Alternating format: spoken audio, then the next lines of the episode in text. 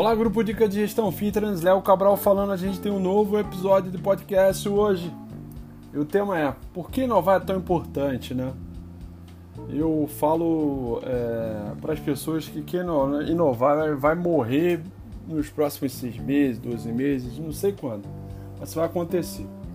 Não sei se vocês sabem, mas em abril desse ano, é, pesquisadores da Universidade de Tel Aviv, em Jerusalém, na, na, na, em Israel, né, deram um passo muito importante para no futuro ajudar pacientes que necessitam, por exemplo, de um transplante de coração.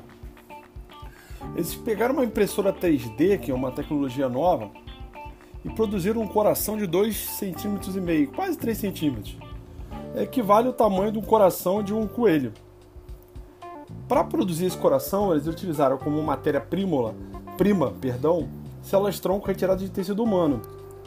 É, todo esse impacto né, de você começar a pensar né, nesse cenário de produzir órgãos, né, traz uma expectativa que nos próximos 10 anos né, os, os hospitais eles possam ser abastecidos com impressoras 3D, justamente com o objetivo de produzir material humano, como ossos e órgãos, né, e isso possa ser utilizado em cirurgias.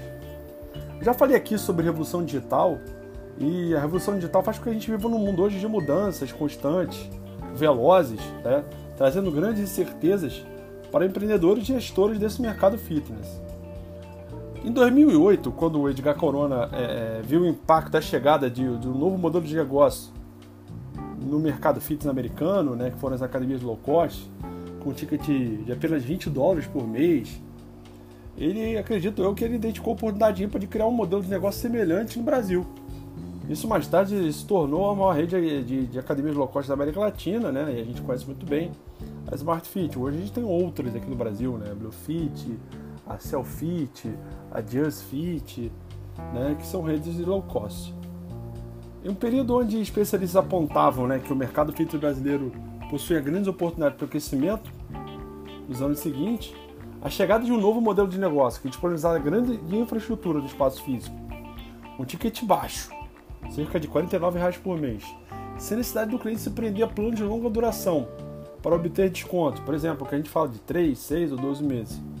E com a oportunidade de treinar com equipamentos tão sofisticados quanto as academias mais caras da, da sua região ou bairro, a chegada da Smart Fit trouxe mudanças e reflexões importantes no conceito de entrega de valor existente naquele, naquele período, né, naquela época. Depois a gente pode ver uma reflexão importante no nosso mercado com a chegada das academias de boutique. Primeiro foram os crossfit. Né? Os boxes de crossfit, você imagina só, é, para o empreendedor do mercado fitness, modelo tradicional de academia, né, o investimento que ele tem para montar um setor cardio, né, botar ar-condicionado, né, toda a infraestrutura, equipamento é muito grande.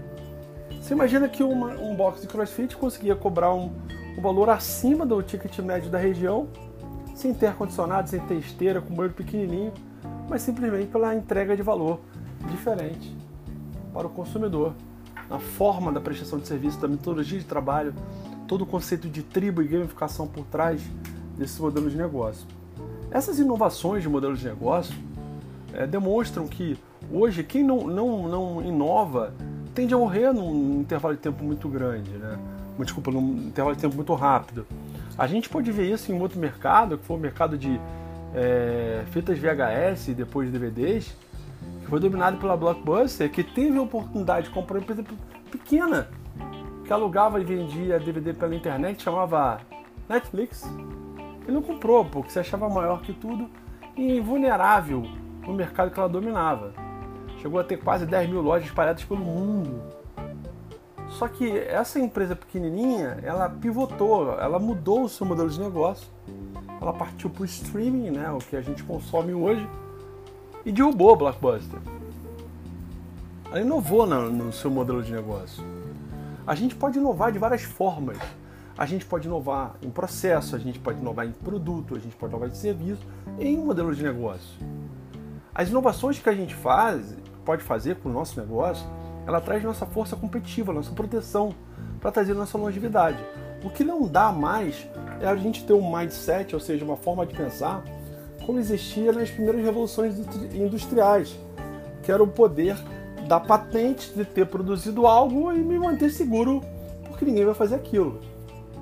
A inovação, ela, ela, ela, ela acompanha a história da evolução da humanidade, mas hoje, mais do que nunca, nesse mundo que vive a evolução 4.0, né, a quarta evolução industrial, ela é a força motriz competitiva para todos nós. E aí você precisa inovar no seu modelo de negócio, você precisa inovar a forma como você treina as pessoas, na forma que você atende, na inovação de produto. Você não pode ficar parado.